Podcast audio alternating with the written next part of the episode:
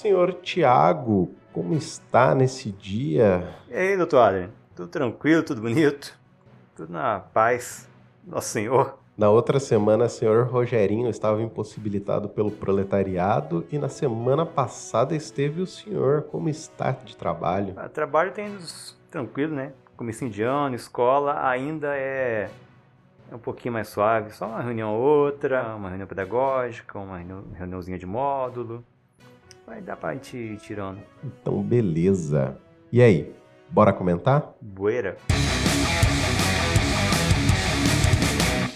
Senhor Tiago, invertendo um pouco a, as nossas dinâmicas, queria saber o que você traz de matéria para nós. Abri o trabalho aqui com uma notícia boa, uma notícia feliz, uma noticiazinha auspiciosa nesse ano da graça de Nosso Senhor Jesus Cristo de 2023.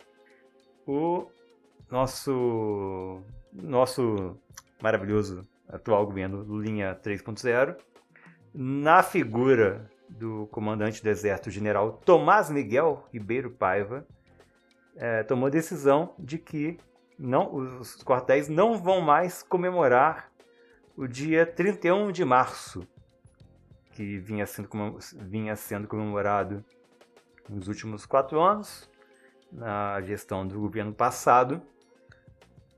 E para quem não associou o nome à pessoa, 31 de março é a data que os nossos amigos de roupa verde-oliva usam para comemorar o golpe militar de 64. Aliás, nunca deveriam ter ter comemorado qual, qualquer dia que fosse, né? É, exatamente. Assim, ainda tem o, o destaque de que a data do golpe, na verdade, é 1 de abril, né? Uhum. O Mourão saiu daqui de madrugada do dia 31 pro dia 1 Mas como primeiro dia da mentira, eles já tiraram o corpinho fora.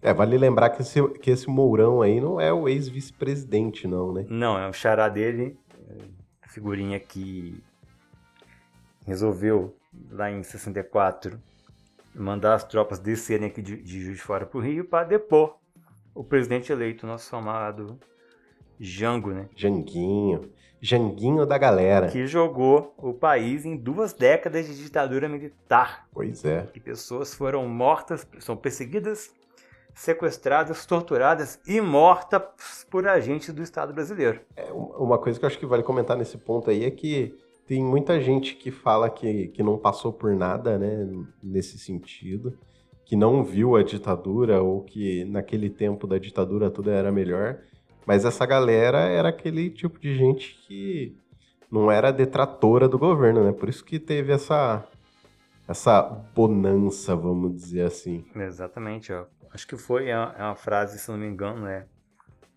da Rosa Luxemburgo, né? Quem não se movimenta não sente as, as correntes que o prendem, né? Sim. Tem, tem um outro ditado que eu acho melhor, né? Que é, é camarão, camarão que dorme a onda leva, né? Exatamente, sim. É fácil, sim, falar que ah, só vai aprender o vagabundo. É, é, o vagabundo, o vagabundo é o senhor que está pensando nisso, né? É. É um regime que prendeu, torturou ah, inclusive mulheres grávidas, torturou crianças na frente dos pais. E tem quem defenda, né? Tinha sujeito que era deputado e estava no plenário do Congresso defendendo torturador da ditadura. Tem deputado que na votação do impeachment declarou seu voto favorável ao impeachment da Dilma, homenageando a memória do brilhante Ustra, torturador e que infelizmente não saiu preso do Congresso naquele momento, o que era o que era de se esperar. É, era isso que eu ia falar agora. Cara, como será que seria o Brasil se ele tivesse saído preso do Congresso naquele dia, cara? Cara, seria um país 200% melhor. Né? Ah, é, com certeza. Disso eu não tenho dúvida, mas... Quem, quem será que a gente teria hoje na troca de comando, será, cara? Porque se ele tivesse saído preso naquele dia, talvez a gente tivesse um Lula 3 já em 2018. Olha, não sei, não, porque tinha, teve todo o esquema da Lava Jato para tirar o Lula do, do, da jogada, né? Sim, teria aparecido alguma outra figura, né? Então, mas quando tirou o Lula da jogada foi justamente para fortalecer esse ser excremento aí que, que tava já alçando a uma subida é, uma tentativa de subida à presidência, né? É, ele foi meio por acaso, na verdade, né? Que ninguém apostava em, em Biruliro, né? A, Não, isso com certeza. A prata da casa sempre, foi os, sempre foram os tucanos, né? PSDB, talvez um PMDB, algum outro agregado, assim. Naquela época, quem que foi o, o mandato de ouro do PSDB? Eu nem lembro mais, cara. Olha, faz quatro anos só isso. Olha, eu acho que quem concorreu foi o Alckmin. Foi o Alckmin? Foi o Alckmin. Alckmin contra Haddad e Biruliro. O... Tinha o Feliciano, o Ciro. Talvez o Ciro tivesse saído melhor. Marina, se eu não me engano, também. Marina começou bem, depois foi derretendo nas pesquisas. E foi mais ou menos isso, né? E, e acho que assim, foi os últimos seis anos que se jogaram o país nessa lambança que a gente está vendo hoje. Porque. Acho que a gente comentou isso no episódio passado, né? A questão de enterrar os mortos, né? Uhum. Não só não enterramos, como tava o maluco lá no Congresso exaltando a memória de, memória de torturador. Que, assim, toda essa desgraça que a gente viu até hoje, a, o atentado do dia. O atentado terrorista, o atentado golpista do dia 8 de janeiro agora também, instigado por esse sujeito, né? apesar de ter uns malucos passar pano ainda, negócio tá... De repente começaram a pedir direitos humanos, né? Depois que se foram presos. É, é pois é, cara. É, tem até uma coisa para comentar sobre isso, mas eu vou deixar para o próximo programa. Ah, tá. Pô, foda. Eu não sei se eu cheguei a comentar em algum, no programa passado. No dia 8, pura coincidência, completamente coincidência, eu tava assistindo o, o aquele filme que saiu agora na, no Amazon Prime, Argentina 1985. Tentei começar de assistir, mas não consegui terminar. Ele mostra o processo do julgamento dos generais que presidiram a Argentina durante a ditadura deles.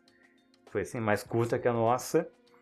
E eles foram punidos, eles foram julgados e condenados pela justiça civil. Sim, sim. Né? E a, a, a frase. É, é, assim, é, é potente a, a, lição que o, que o filme deixa, o que, o, que, o que os argentinos fizeram e o que a gente deixou de fazer aqui. A lei da, da anistia que colocou como se fossem iguais torturadores e torturados, né? E a, a conclusão da leitura que o Estraceira, Júlio Estraceira, Júlio César Estraceira, se não me engano, que é o promotor que está comandando lá o caso contra os ditadores, ele encerra, faz toda a leitura final no, o julgamento e encerra falando, né? Nunca mais. Pra...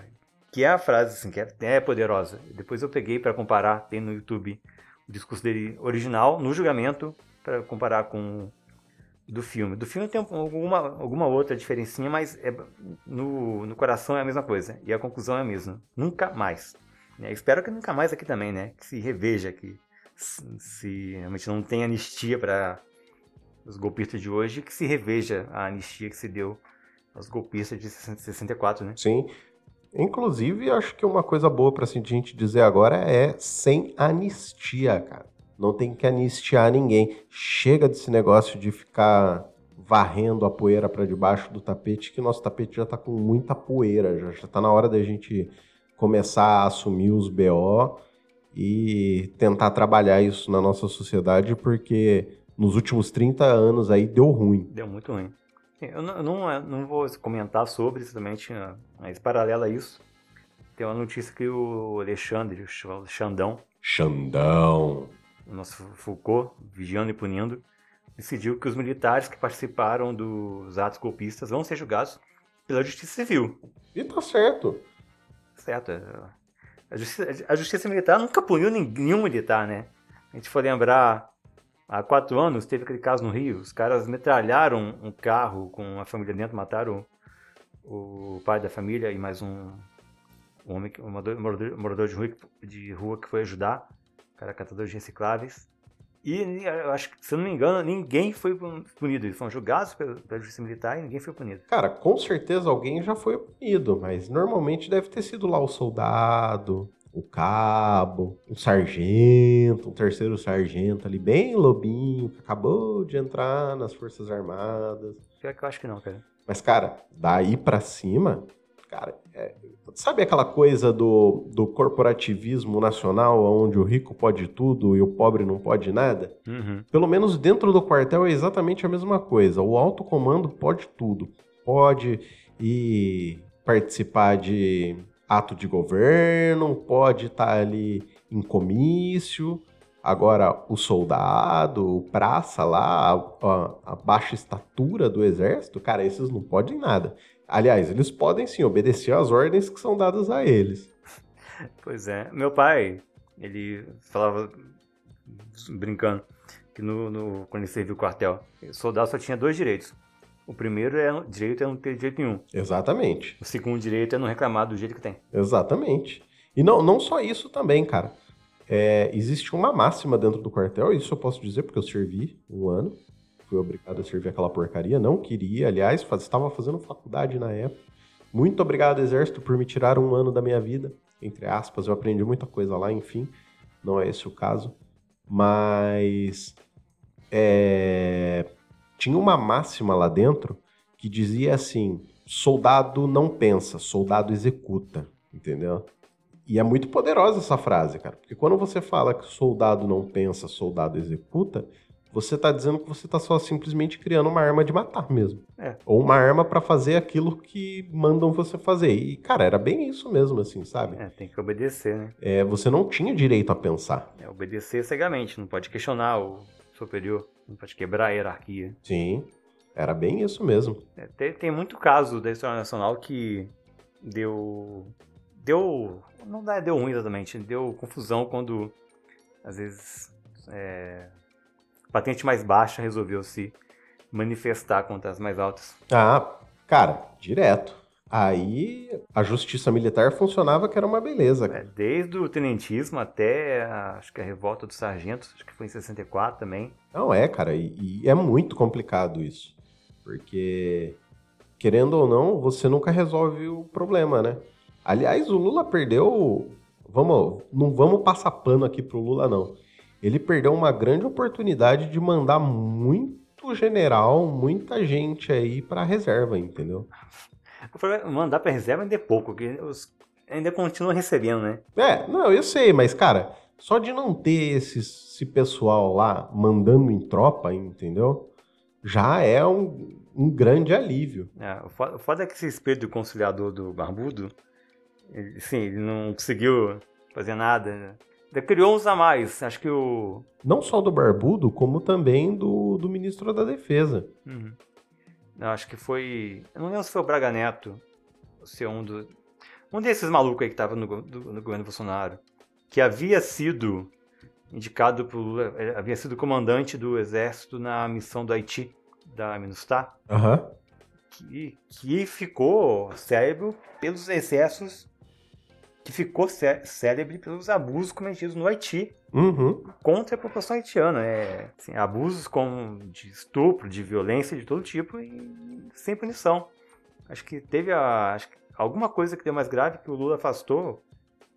Não sei se é o Braga Neto mesmo ou se foi o outro lá, não lembro agora o nome. Aí ficou magoadinho, né? Aí ficou embirrado com o Lula. Acho que é aquele mesmo que deu. É, mas sempre tem esses caras que ficam com essa birrinha, né? É.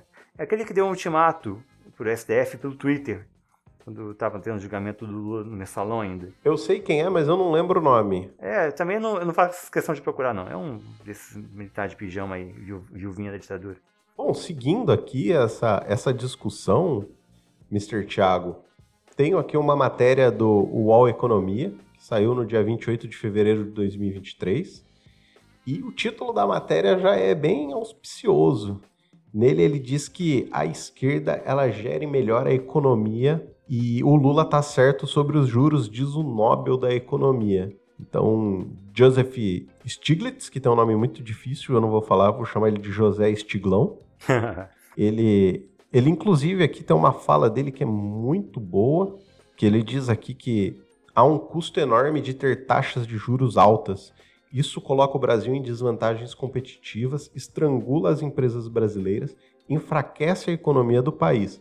Então, o presidente Lula está absolutamente correto em estar preocupado com essas questões, diz o Estiglão à BBC News Brasil. É, a matéria é bem extensa, tem bastante. tem diversos pontos que, que ele comenta, eu acho muito bacana e vale a pena dar uma, dar uma boa lida, mas eu queria trazer tu para tu aqui para a gente discutir é, como você vê essa briga, essa briga de cachorro louco, essa, na verdade, essa guerra de, de cabo de aço entre governo e Banco Central? Cara, eu acho que independência do Banco Central é, é meus ovos, né, cara? Não tem. É, o governo quer. Como é que vai gerir a economia sem se controlar? Como é que vai efetivar uma política econômica sem ter o controle sobre taxa de juros, por exemplo? Sim. Que impacta diretamente no, na disposição do orçamento. Quando aumenta a taxa de juros, se aumenta, tende a aumenta, aumenta também a, o montante da, da dívida pública que o governo tem que. Como é que fala quando você tem que ser obrigado a pagar uma coisa? Esqueci o nome da palavra. Eu também não, não lembro, não, cara. É, o governo tem que pagar, vai aumentar. Tem a, a, a dívida pública que vai rolando e a taxa de juros que o, que o governo promete pagar para quem compra título do tesouro, né? Sim. Sim, é, é rende, rende, tende a render mais que a poupança, acho que está rendendo mais que a poupança. É que na prática tá, consome uma parte significativa do orçamento. Sim. A gente for olhar, quando se aprovou lá a PEC da morte, o teto de gastos, o valor, assim, do, o valor do orçamento do ano, uh, educação, segurança, tudo foi congelado por 20 anos, mas não se mexeu um centavo do que é destinado a pagar a rolagem de dívida. É, aliás, aliás, eu fico louco com uma coisa. É, a gente vê aí muita gente defendendo o banco, cara, e banco só serve para te ferrar mesmo, porque banco nos últimos anos no Brasil, a única coisa que os caras tiveram foi lucro. Nos últimos, nas últimas décadas, né? acho que não teve um ano, sei lá, nos últimos 20 que não, não, não tenham tido. É que é, que tenha sido orçamento tenha sido fechado no, vermelho. É lucro atrás de lucro. Sim. Os públicos, inclusive. Mas não. E, inclusive, quem paga essa conta é muito pobre, né, cara? A gente fala, é, muita gente fala aí que o pobre é mal pagador, que não sei o quê, mas cara, é, normalmente é o pobre que paga essa dívida, porque é um estresse enorme pro pobre não ter nenhum tipo de crédito e ter o um nome sujo na praça. Assim, e tá, tá, mas um problema assim que é grave também que, que acompanha essa questão dos juros é que incentiva, acho que deve estar no artigo também, eu não peguei ele para ler inteiro ainda, só li um pedaço você acaba desindustrializando o país, porque o capital Sim. queria ser aplicado na, na construção, no, em bens e empresas mesmo, física, uhum. vai tudo para especulação, né? E, e gera a desindustrialização que já tem crescido muito no país nos últimos anos. Teve empresa multinacional que foi embora, acho que Ford fechou fábrica no Brasil, né? Sim. Mais alguma, acho que até a PlayStation ia sair do Brasil, se não me engano. Acho que a, a Sony parou de fabricar algumas coisas no Brasil. Foi.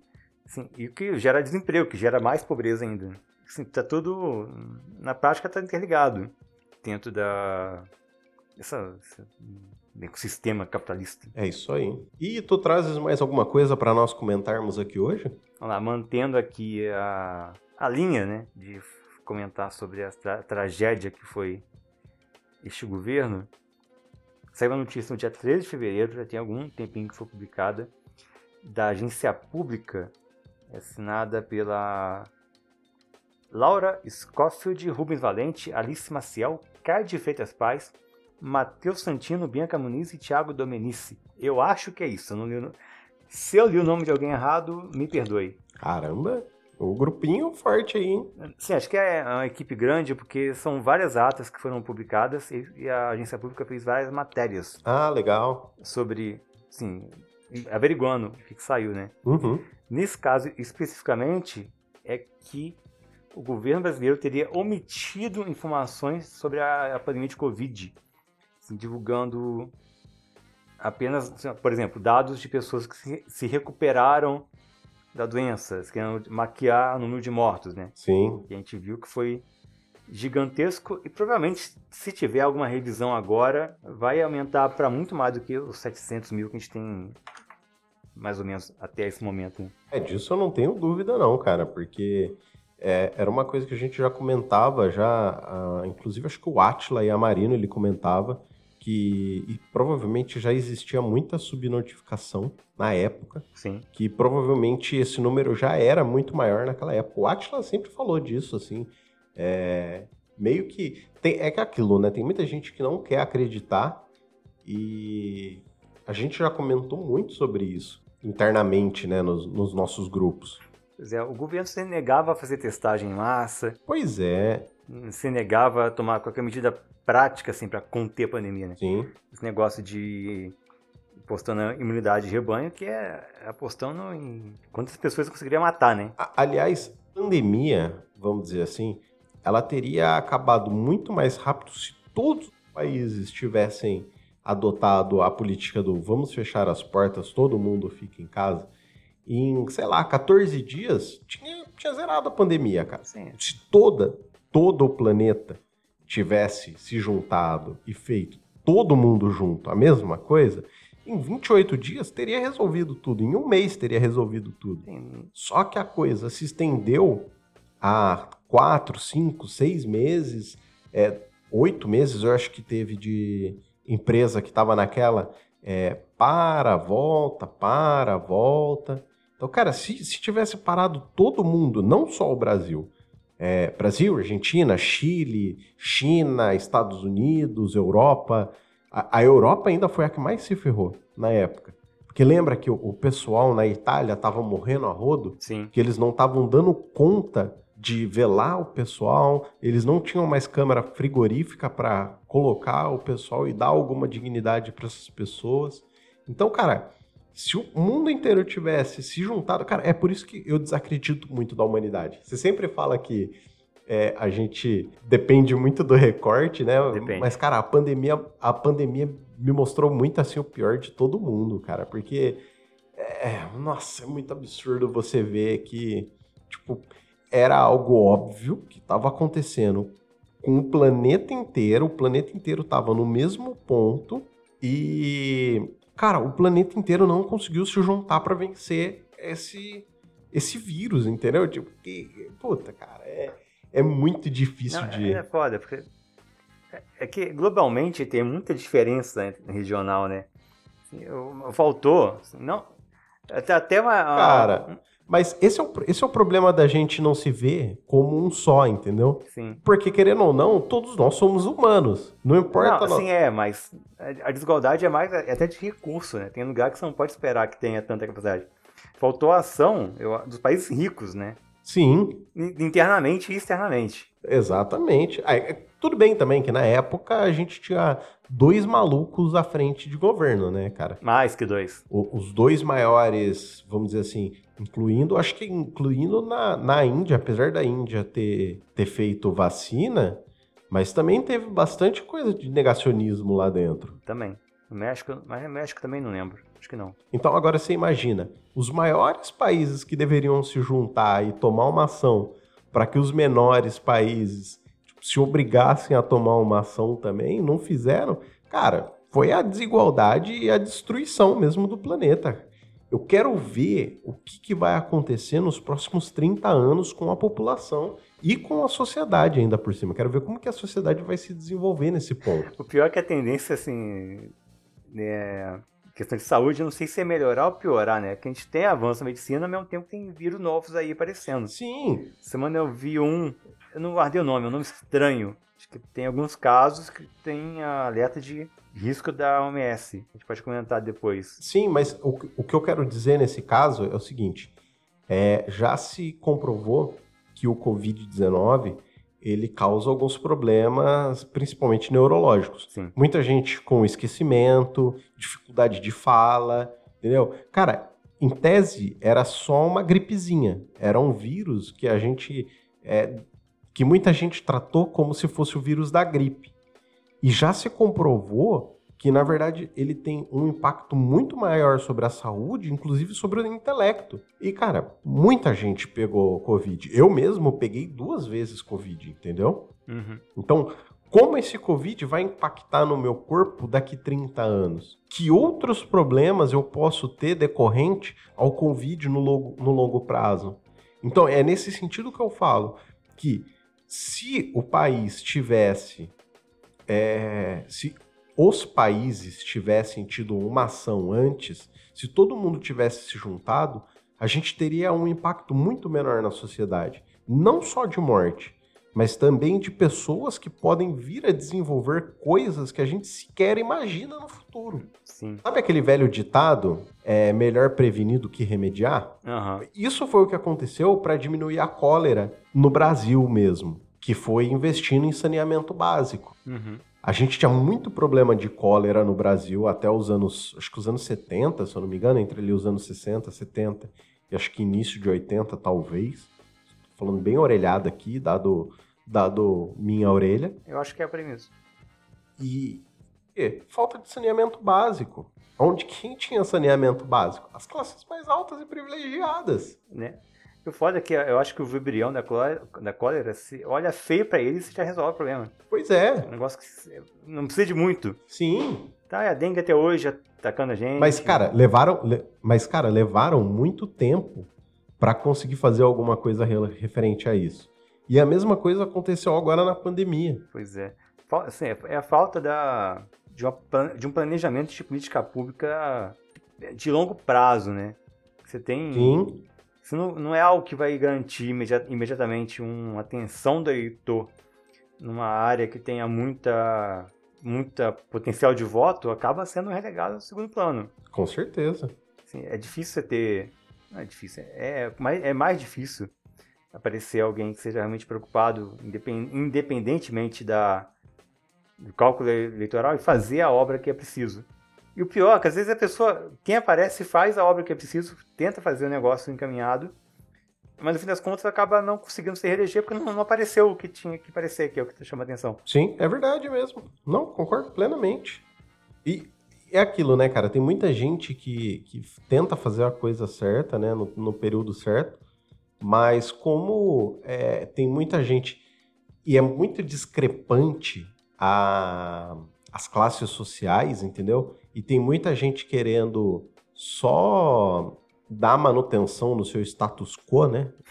mas só querendo dar manutenção naquilo que lhe cabe, é, não fica querendo ajudar realmente o povo. Cara, é muito engraçado isso. A gente fala que Senado, o, o Senado e a Câmara dos Deputados são a casa do povo, né? Aham. Mas, cara, é, são poucas as pessoas ali que realmente representam o povo. Ou que povo é esse, na verdade? Eu acho que esse é que é o levantamento maior que se é feito, né? É, é, que- que- quem que é a bancada do boi, da Bíblia e da bala representa? É, É, é, a- aquela, aquela, aquela, aquela fábrica de, de armas bovina, sim. os criadores de bovinos da região centro-oeste, Aquela igreja do universo de tudo. é, o pessoal que fica conduzindo gado metaforicamente, Um outro tipo de gado, né? metaforicamente, guiando as ovelhinhas pelo pasto, pelos campos. Não, é, é, é foda, né? Porque, assim, é- esse é o governo, é o... Se eu não me engano, cada, cada eleição que passa é pior. Cada eleição que passa, a gente consegue eleger o Congresso mais reacionário de todos os tempos. Sim. Isso, isso aparece é, por uma cultura política que não prioriza a participação política do cidadão. A gente vê esse crescimento dessa galera de coach, esse esquema de empreendedorismo, de self-made man, essas loucuras a, a lá modelo, modelo dos Estados Unidos. Mas que é, serve só para sustentar um status quo baseado na desigualdade, na negação de direitos sociais básicos, a negação de um salário mínimo decente, porque ah, vai quebrar a economia, você não tem que depender de lei trabalhista, não tem que depender de CLT, você tem que se fazer por si próprio sem depender da, da do, do paternalismo do Estado. O que, que você vai conseguir com isso? Você vai conseguir um país desigual? Acho que eu vi um gráfico esse dia que mostra- mostrava o percentual da riqueza nacional, que é a, que é a, população, que é a parte que 1% mais rico da população de um, cada país consumia, e no Brasil estava em quase 50%. Ou seja, 1% da, dos mais ricos do país detém 50% da riqueza nacional. Eu vou tentar, eu não sei se eu vou conseguir achar isso, se eu ver no Twitter, comparando com os outros países, Estados Unidos, da, outros- não, países da América de modo geral. Sim. O Brasil era um dos piores. Acho que o México não estava muito atrás da gente também, não. E é um status quo que se sustenta nessa. Se, perpe- se perpetua. Se perpetua na igreja, se perpetua na TV, Sim. essa construção que tira. ah, tenta matar na, no- no- na consciência política a, a, a consciência de- da pessoa como cidadão, alguém que tem direito a direito à dignidade, a salário e a proteção por parte do Estado. O Estado tem que proteger o mais forte do mais fraco. É, então, mas é- é- isso é uma coisa muito interessante. O engraçado é que quando convém a, a quem tem o poder desse status quo, é muito vantajoso. Por exemplo, inclusive até seguindo ne- nessa toada, tem uma matéria do governo de São Paulo, né, que vem direto do portal do governo, é, que diz o seguinte: o governo de São Paulo reduz a carga tributária de setores produtivos até o final de 2024. Quando você pega a matéria para olhar, você vai ver para quem que eles para quem que eles fizeram essa redução tributária. Então, é, para quem produz leite de aveia, que tem a redução da base de cálculo do ICMS, é quem faz embalagem metálica, ou seja, quem que, quem que isso vai beneficiar? É aquela empresa gigante que faz a caixinha de, de, de leite, entendeu? Que faz a caixinha que todas as outras empresas meio que tem que comprar, entendeu? Tem uma só aqui que fala que é para operações com medicamento, que para fibrose cística. Cara, uma. Então, assim, de oito, uma só é assistencialista realmente, que é para a produção de medicamento de fibrose cística. É, E mesmo assim, vai ser para uma empresa provavelmente grande, porque uma empresa que produz medicamento não vai ser pequena, entendeu? Então, assim, cara, você vê nitidamente que a cobrança de imposto de quem deveria pagar mais, porque gera movimenta muito mais dinheiro, está sendo relegada. Só que vai cair a quantidade de arrecadação. Sim. E para quem que vai ser repassado? Porque para o governo não é interessante ter uma queda na arrecadação. Quem vai pagar por esse pato? Quem vai pagar por esse pato vai ser classe- as classes mais baixas, a classe média baixa. É, aí vem. Joga, vai jogar o imposto por cima do- da classe, das classes mais pobres. Vai vir com um papo de é, diminuir o tamanho do Estado, É, é, privatizando a empresa pública. sim. Que aí o Estado, que foi em Roraima há uns, uns três anos atrás, que a empresa privatizada deixou o Estado sem luz Sim, há vários dias, lá, mais de semana. acho que já faz uns dois anos isso já. por aí. Esses dias, a notícia que a refinaria que o Bolsonaro privatizou lá no Amazonas estava com, a, não sei se é gasolina ou gás, mais caro do país. Acho que é o gás, nat- gás natural. Sim, sim, Sim, ou seja, é, a, a Eletrobras, que foi privatizada a preço de banana, com, com a venda avalizada pela mesma empresa que fazia, a- a- a- não sei se é a contabilidade ou auditoria da contabilidade da Americanas, que beneficiou lá os seus Lehman da vida. Sim, essas, é tudo essa bagunça. É, neoliberalismo tupiniquim, sim, sim. que para assim, o Estado, para o pobre, nada. Para o pobre é Estado mínimo, para o rico é Estado máximo, ajudando, intervindo, dando dinheiro, dando dinheiro através do, do Exatamente. juros da, da dívida, que a gente já falou antes, né? Sabe? Pois é. Putanhagem, sa- safadeza, sem vergonha, é. É, cara, é complicado. Mas seguindo aqui, tu trazes mais alguma matéria? Ah, mudando um pouquinho de assunto aqui, um, um pouco mais leve, trazer uma notícia, um pouco mais leve. Não vai que dessa vez é leve, é leve mesmo. Uma notícia, ela é, é nova, mas também é antiga. Que É, tem uma matéria do dia 20 de fevereiro do Nexo Jornal, que é um aplicativo que ajuda a encontrar pessoas na multidão, né? Certo. que seria muito útil no carnaval, que passou agora há pouco tempo, que é o Watch Three Words. Foi é, criado por um camarada que estava cansado de não conseguir se localizar direito, Aham. de um- criar um aplicativo, tem um site também, em que eles pegaram o planeta Terra e dividiram em alguns bilhões de quadradinhos de 3 por 3 Caramba, cara. e associaram cada quadradinho a um grupo de três palavras diferentes. Nossa. Aí você, você tem o aplicativo, você tem o site, e você pode, se quiser encont- se encontrar com um coleguinha no meio de uma multidão, você pode, por exemplo, se você souber onde você está, se localizar bem no mapa, você manda, ah, eu tô aqui na palavra biscoito, café, rodízio. E o amiguinho te acha, te localiza. É, é mais, mais fácil do que você que jogar uma coordenada, né? É, Ah, estou a 50 graus, 30 minutos, 22 segundos oeste.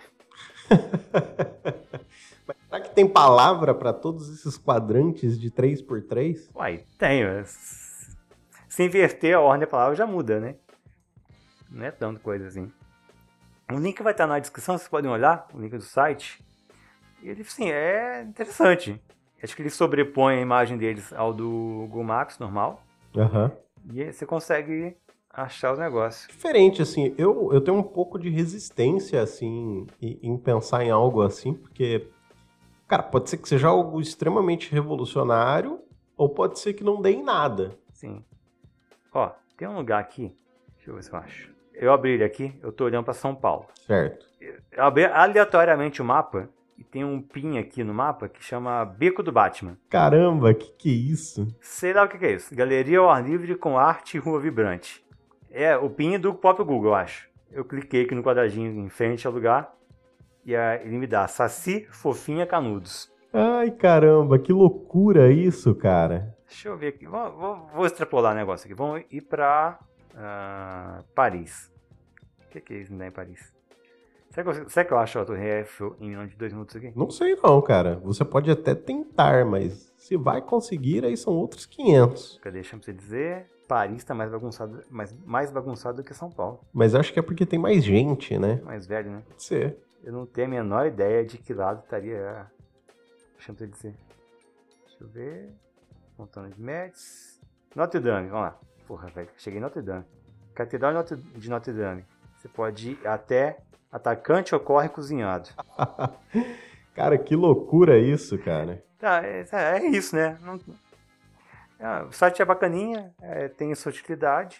Acho que talvez se tiver paciência pra, e sagacidade para se localizar, quiser encontrar com os amiguinhos, serve para você se achar. É. Assim, tem notícia também, que gente que realmente foi útil, né? Se perdeu, que conseguiu mandar localização para bombeiro, por exemplo, para conseguir Nossa, que legal. ser socorrido. Eu tenho uns três links diferentes aqui, a gente coloca tudo na, na descrição do episódio. Beleza, com certeza. Bom, seguindo aqui, cara, é até uma matéria que tem relação lá com o episódio 2, quando você falou sobre os carros, né? Os carros elétricos, e nós discutimos tudo. É, tem uma matéria aqui do, do Alto Papo da UOL, que é do Sérgio Quintanilha, do dia 25 de fevereiro de 2023. Nela, basicamente, o chefão da Stellantis, não sei se você sabe quem que é a Stellantis, Stellantis é uma das maiores fabricantes de, de carros do mundo. Ela agrega diversas marcas aí, quem quiser pode pesquisar, eu não vou ficar falando aqui nome de marca, até porque a gente não ganha um centavo. E fala que ele tá tentando fazer um, um lobby contra os carros elétricos. Não sei se você se lembra, até que eu tinha comentado contigo sobre os carros a álcool Uhum. tenta meio que usar isso como justificativa. Mas, é, até uma coisa que tá muito interessante que tem na matéria, tá escrito assim, é, vou abrir aspas aqui para a matéria. Mas se o etanol é tão bom, por que, que a Stellantis e a Volkswagen não fazem carros movidos 100% a etanol já? E se os carros elétricos são tão caros para a classe média brasileira, por que não oferecer soluções mais acessíveis nos carros atuais? Vamos combinar que um camiseta polo sem multimídia tá na faixa aí de 79 mil reais, entendeu? Não é exatamente acessível, isso diz a matéria, tem outras, muitas outras opiniões na matéria. Eu achei mu- muito interessante essa colocação de que é, os carros ditos populares no Brasil hoje, cara, são carros de 80 mil reais, cara. Eu lembro assim que há uns 20 anos atrás, 80 mil reais você mais do que comprava um belo de um apartamento. comprava. É, Acho que tem. Foi que você me lembrou uma, uma postagem que eu vi. Foi do Iclis do Leitura pela História, Uhum. comentando comentando uma coisa do Facebook lá sobre como pessoas falam que a pessoa não consegue comprar uma casa porque gastou dinheiro comprando um celular. Aham. Só que aí a pessoa não percebe que hoje em dia um celular custa equivalente a dois salários mínimos Sim, e uma casa custa eh, 200 a 300 salários, salários mínimos. Né? sim. Então, assim, é o que o, que meu, meu pai e meu avô conseguiria comprar quantidade de terra que hoje não não tá a gente não te consegue. Até eu, tirei carteira agora há pouco tempo, queria comprar um carro e tá um negócio cabuloso. É, cara, inclusive carro usado, que tá assim, subiu de preço absurdo na pandemia e ah, um pouco desse, desse aumento é culpa da falta de componentes, né, no mercado que a gente sofre aí, tá sofrendo é, um, um abuso mesmo, uma destruição do mercado de semicondutores. Sim. E. Ah, tô falando abuso, destruição, nem tanto, mas tipo, teve um- uma redução enorme na capacidade produtiva, porque as capacidades produtivas na época elas foram é, modificadas para certos setores, isso acabou ca- causando a escassez né, dos componentes. E, cara, eu vejo assim uma loucura, sabe? É, por exemplo, lá, você comentou que um, um celular hoje são dois salários mínimos.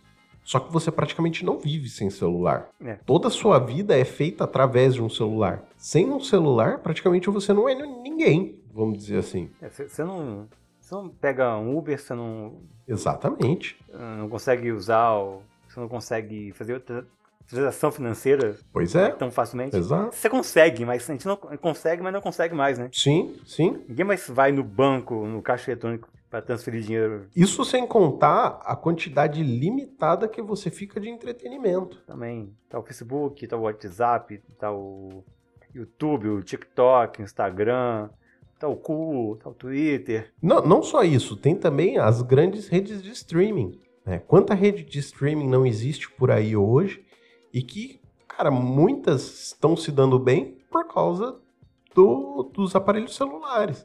Eu mesmo assisto muita coisa no celular. Sim. Principalmente ali um pouco antes de dormir, eu coloco meu foninho de ouvido e assisto ali um, programa ou outro que eu quero assistir. Até esse dia eu tava indo pra escola de ônibus, eu tava em pé, tinha uma moça Uhum. sentada no banco, ela começou a abrir o tele- pegou o telefone e começou a abrir lá a Netflix pra ver alguma coisa. É, pois é. Do ônibus, no 3G mesmo. Pois é, cara. Pra, pra você ver como que o celular tá tão integrado hoje na nossa sociedade. É foda, mano. Há 10 anos, mais ou menos, pra ouvir um podcast, eu tinha que baixar no MP3 Sim, nossa. aquele. aquele que USB, Pode crer. com pilha, Verdade. com- com a memória bem limitada, conseguia pouquíssimos programas. Hoje tá um, o stream é um- ao vivo o tempo todo, Sim, ali para os anos de 2004, 2005 era assim mesmo, cara. né? dividindo com música. Sim, nossa, cara, eu ouvi muito MP3. Nossa, que tempo. E agonia, naquela época que eu só ouvia Nedcast no começo, Sim, pra sexta-feira ia viajar, pra baixar o episódio do dia pra antes de entrar no ônibus. Pois é, nossa, cara, aconteceu muito isso comigo. Ape- Apesar de que assim, eu fui conhecer o- o Nerdcast em 2012, cara, mais ou menos. Foi a primeira vez que eu tive contato com podcast. E, cara, pra mim, podcast foi paixão à primeira vista, assim, porque Uhum. eu sempre fui apaixonado por rádio, de uma maneira geral.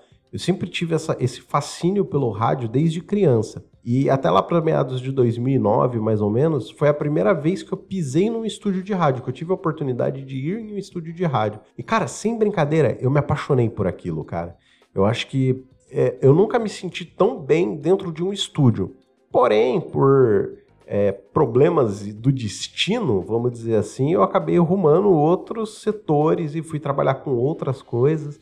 É, me enveredei para a área de tecnologia, mas sempre gostei muito daquele ambiente do rádio. Então, assim, para mim hoje fazer podcast é estar dentro do rádio praticamente. Assim, eu, eu me perfaço esse amor pelo rádio que eu tenho dentro do podcast, dentro da mídia podcast. Porque é uma coisa que, assim, hoje eu não vejo muita gente falando, mas, é, cara, tem que ser muito dito.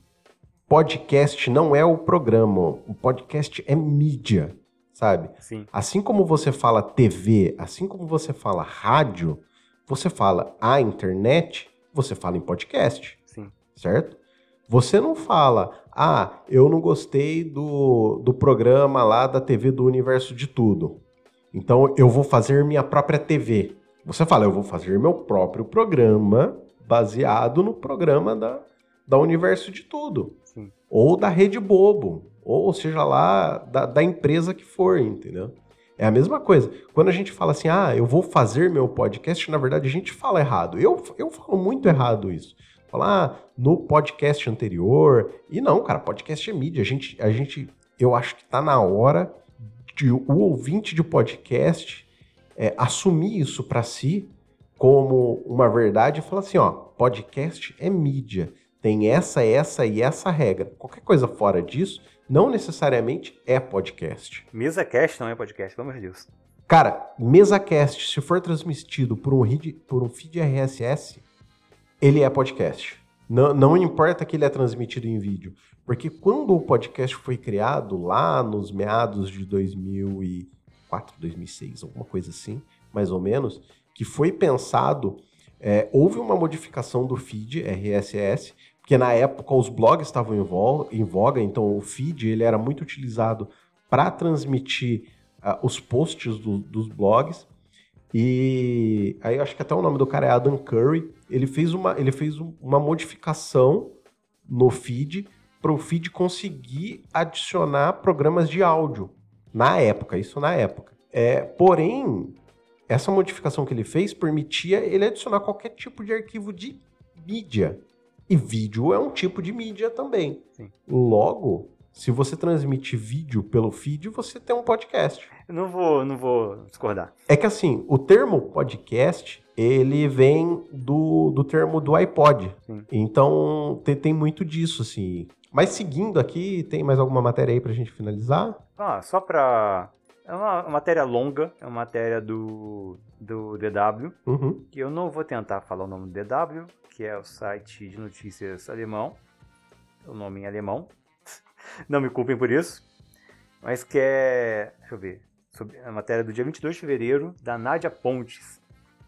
O título que fala é Prever extremos como chuva em São Paulo é desafio para a ciência. Uhum. Assim, que é assim, relativa ao a tragédia que teve agora, fim de fevereiro, em- no norte de São Paulo.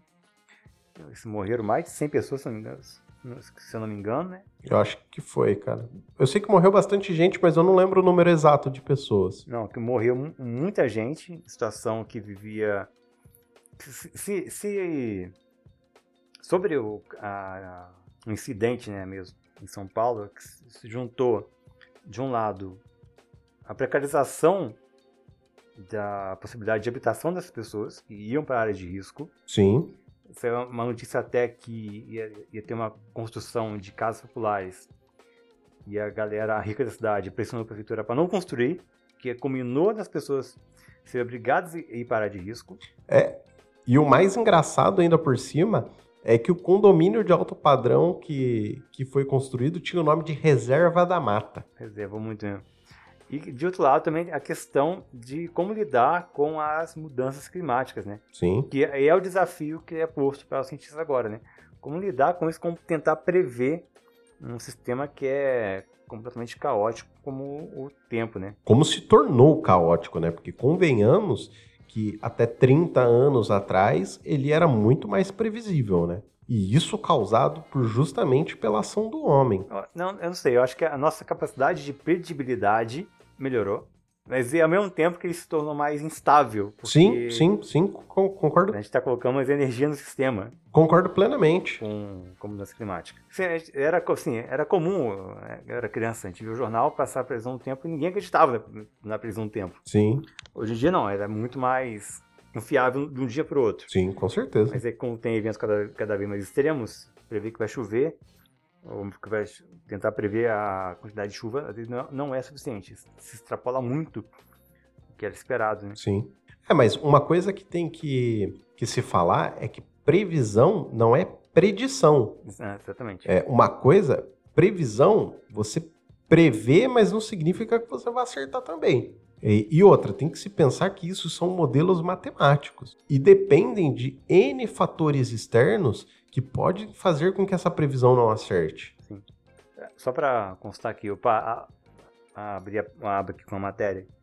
Até o dia que ela foi publicada, que foi dia 22, tinham sido 46 mortos. Amba, cara. E centenas de desabrigados, mas eu acho que esse número já aumentou de lá para cá. É, provavelmente já deve ter aumentado, sim. É, é tragédia, assim, é humanitária, é social, tem a, a tragédia provocada. Que não.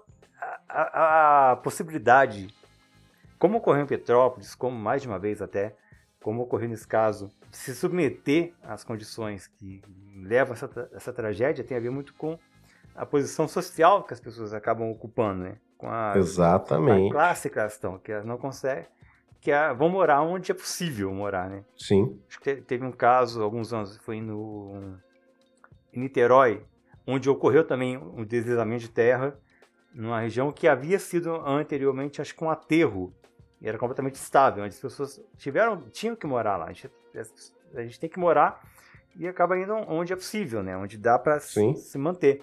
A gente estava falando, se comprar um carro é difícil hoje em dia. Conseguir um terreno, uma casa num lugar ok, né? Mais, mais ok, mais seguro, mais central. Sim. Às vezes, às vezes é quase impossível para quem não tem um salário muito bom. É, mas cara, isso eu acho que é muita falha do poder público local, no caso as cidades, entendeu? Sim. É, é, é muito erro e muita falha não, não prever um crescimento populacional da sua cidade, entendeu? Porque, cara, isso deveria ser muito obrigação das prefeituras. As prefeituras terem noção. É que, cara, a gente vai entrar de novo naquela discussão do é, quem faz as regras e as leis tá tão descolado da população que lembra que eu comentei que os deputados e os senadores que deveriam ser o povo, né, deveria ser a, a casa do povo, na verdade não tá tão próximo assim do seu povo, Sim. mas cada um tá com a sua com a sua vontade, na verdade não seria a sua vontade, com a, é, só o seu ponto, só querendo trabalhar o seu único ponto, né? sem pensar no ganho que a sociedade em si vai ter, né? É bas basicamente num pensamento egoísta, vamos dizer assim. Sim, tem o lobby também, né? Aqui em Juiz de Fora. Assim, em geral, sim, de modo geral. As cidades deveriam ter um plano diretor, né? Para definir o que pode construir, o que não pode.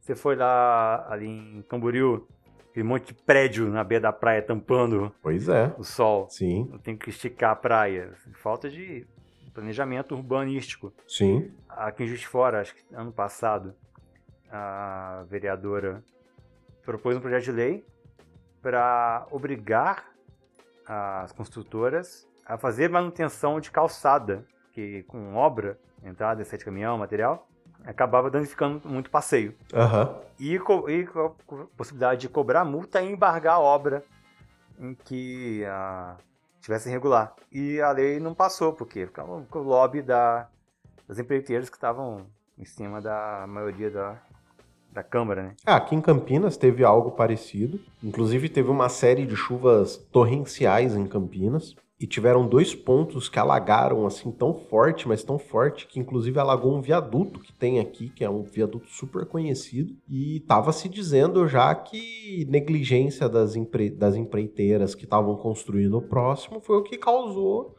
esse alagamento desse, desse viaduto, entendeu? E, mas para finalizar aqui, pequeno Tiago, eu queria trazer uma última matéria aqui que fala sobre conflito de geração. É, é uma matéria do, do exame, que ela foi escrita pela Luciana Lima no dia 25 de fevereiro de 2023. A chamada da matéria é, é, bem interessante. Diz assim: etarismo, dois pontos. 57% dos profissionais já sofreram preconceito por causa da idade. Por que, que eu trouxe essa matéria?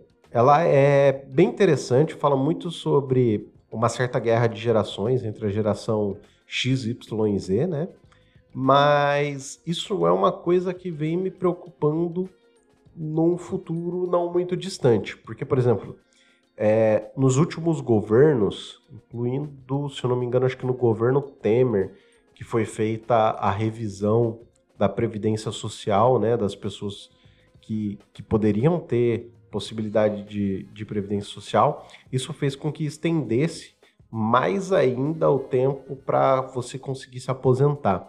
E eu não sou contra. Eu não sou necessariamente contra que se a, se a população está tendo um ganho de vida, você tenha uma, vamos dizer assim, um estendimento das pessoas se, tipo assim, demorarem um pouco mais para se aposentarem. Eu não sou contra isso. Porém, tem um grandíssimo porém. Desde que você crie condições para que essas pessoas mais velhas que vão ser obrigadas a trabalhar por mais tempo tenham condições e não só isso, tenham trabalho. Porque acontece muito de pessoas na casa dos seus 50 anos já não conseguirem mais emprego justamente por causa da idade, porque é considerado velho demais ou tem a cabeça fechada demais para aquele, aquele emprego, entendeu? Isso existe, existe muito, cara. Tem muita empresa que tem esse tipo de preconceito. Aonde você deveria ter uma pessoa sênior que já viu tanta coisa, que já tem uma bagagem de experiência profissional tão alta e chega ali depois dos seus 45, 50 anos, é considerado uma pessoa imprestável para a sociedade trabalhista, vamos dizer assim. E aí eu queria ouvir o que, que o senhor pensa sobre isso. Não, é foda. Acho que tem. Em quando aparece caso também de a pessoa tá às vésperas de poder se aposentar com, Sim, com cara. um salário integral e é mandado embora, assim, sem. Pois é. Só pela, pelo esporte, aparentemente, né? Fudeu, coitado do cidadão. Vale dizer que pessoas que estão em fase de aposentadoria existe uma certa estabilidade. Eu não sei de quanto tempo, varia de cargo para cargo, de local para local, mas existe uma certa estabilidade. Então, se você está nessa nesse ponto aí, busque seus direitos que talvez você os tenha. Assim, e é, é, assim, aumentar a idade de contribuição, assim, é tempo de é, o tempo de contribuição é a idade, né? Acho que tem a proporção. Você pode aposentar mais novo, mais pé salário e ou mais velho tentar ma manter algum ganho. Além da, dessa maldade que é não, não poder acumular, tipo, a, a minha sogra, é viúva e tem a aposentadoria dela. Poder perder a pensão do marido. Uhum. Numa condição que ela não, ela não teria condição mais de se manter dignamente só com o salário mínimo, né? Que é o que ela recebe. Tem um pouquinho mais ajuda muito, faz muita diferença nessa idade. Sim, e o que, que você faz hoje em dia com salário mínimo? Se a pessoa não tiver já uma casa própria minimamente, não, faz, não paga aluguel e mal come, né? Pois é. E aí, normalmente, a gente tem uma taxa de idosos que precisam de uma atenção especial, principalmente com remédio, essas coisas assim, e acaba tendo um gasto extra com isso, com a parte da saúde, porque convenhamos que é, por mais que o SUS seja algo maravilhoso, ele tem diversas falhas e problemas que precisam ser corrigidos. Eu entendo que o SUS nunca vai ser perfeito, mas que ele poderia ser muito melhor, ele poderia com certeza. É. Sim, ele, ele, ele, poderia ser melhor, ele foi piorado nos últimos anos. Sim, exatamente. Houve um programa como a farmácia popular que foi desmontado nos últimos quatro anos. Sim. Se, se, se a gente for ver medicamentos como diabetes, por exemplo. Então, alguns foram retirados da, da listagem, ou, ou, tão, ou passaram a ser cobrados mesmo. Sim, uma série de condições que estão de, de, de para terminar mesmo com, com, com, serviço, com esse serviço público, né? Que é, faz parte do SUS também, né? Sim. SUS não é, SUS não é só o hospital que tem fila. É o postinho do bairro, a, a vigilância sanitária, é o INCA, que se tiver câncer você pode ir lá se tratar. É o hospital universitário, que é de excelência na maioria das vezes. E você falando isso, sabe uma coisa que é, eu penso, mas muita gente não leva em conta, não sei porquê. É, o povo vai muito no pronto-socorro sem necessidade. Convenhamos que pronto-socorro é lugar de acidentado, uma pessoa que de repente é, caiu, é, literalmente sofreu um acidente, seja ele de que espécie for. E tem muita gente que vai lá porque tá com dor de cabeça, uma dor de barriga, às vezes nem tá com nada, mas quer pegar um atestado. É. Então, tem, tem muita maldade da população que torna com que o serviço de saúde ele fique é, mais deficitário, porque o tempo que aquele médico tá gastando com alguém que não necessariamente precisa daquilo na hora, que tá lá só por um atestado, cara, a gente a gente é, é CLT, Uhum. a gente sabe que isso acontece muito, né? Principalmente em vésperas de, de feriados prolongados. Não acho que a- acabar com o SUS vai acabar com esse problema. Não é isso. Ao contrário? Entendeu? Acho que, acho que o buraco é muito mais embaixo, mas, cara, tem muita gente que, que traz o problema pro, pro, pro hospital, né? Pro caso, no- nesse caso, pro SUS em si. Sim. Acho que é assim, a manu- a manutenção. É, acho que a gente sempre toca nessa, nessa tecla. Acho que até hoje, hoje mesmo a gente já falou algum momento sobre isso. Sim, o, o- o serviço público, o Estado, né, que tem que- como mantenedor da, do bem-estar social, né? Sim, Esse desmonte do SUS não é. Tá dentro dessa lógica liberal de tem que privatizar porque privatizar é melhor. sim. Sim, eu vi uma notícia agora mais cedo. Uma senhora, ela. Nos Estados Unidos, acho que ela caiu, quebrou, machucou o tornozelo. Ela teve algum um AVC ou ataque cardíaco, não sei. Foi no- na porta do hospital e se recusaram a atender ela porque ela não tinha plano de saúde. Caramba, Ela cara. gritava, pedia Putz. socorro, pedia ajuda e ninguém fez nada, até que ela morreu. Caramba, tava cara. vendo até zombava. Nossa. É, é isso que, no ideal dessas criaturas, que eu não vou nominar como eu queria para evitar processos, para não esteja citando ninguém na mente, querem colocar, não, tem que acabar com o Estado, tem que acabar com assistencialismo, tem que ser tudo privatizado porque vai ser melhor. Um Inferno que vai ser melhor mesmo. Então, mas é que eu entendo o argumento de privatizado é melhor. Porque se você vai lá num hospital particular, por exemplo, com o seu. dependendo do plano de saúde que você tiver, você vai lá e você é atendido mais rápido, certo? Mais ou menos. Porém, porém, aquele hospital que lida com muitos planos de saúde e que acaba tendo uma quantidade de atendimentos extremamente altos, vai se demorar tanto tempo quanto se demora o SUS, porque o SUS ele não faz distinção de quem tá lá se você tem posse, se não tem e assim por diante. E nem acho que deveria ter. Tem gente que acha que deveria ter, mas na minha opinião não deveria. Não, de modo algum.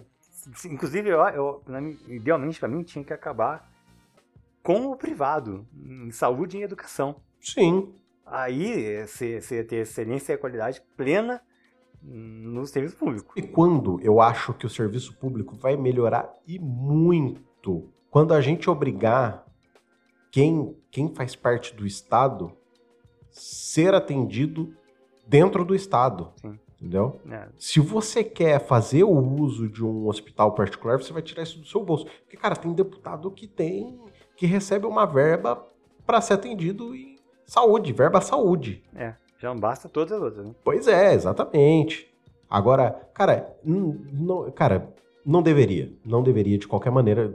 Não deveria, cara. Se você decidiu defender o povo, porque em tese é isso que, que um político faz, certo? Ele defende o povo.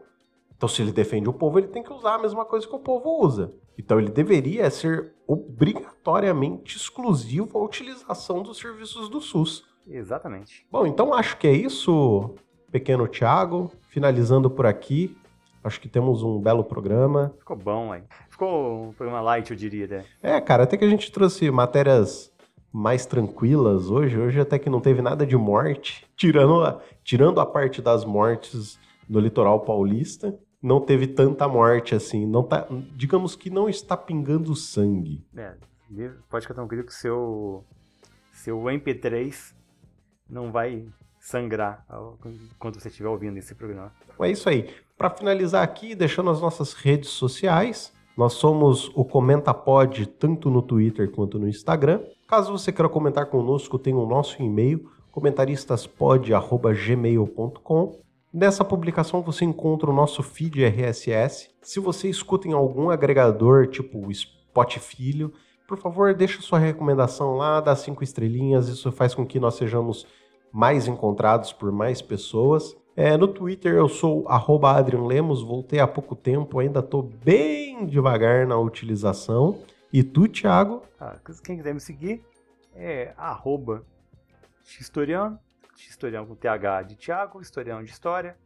É a mesmo nick em todas as redes sociais, é Twitter, é Instagram, é TikTok, OnlyFans ainda estou pensando se eu vou fazer, talvez faça sim, talvez não. Se eu fizer, vocês comprem o placa de pezinho para ajudar o professor a se manter. E é isso, gente. Um beijo, um abraço. Vocês encontram o nosso querido Roger Manrique no Twitter como Roger Manrique e no TikTok como roger.manrique. E por enquanto acho que é isso, senhor Tiago. É nós. Ficamos por aqui, né? Aquele grandíssimo abraço. Até o próximo programa. Tchau, tchau. Tchau.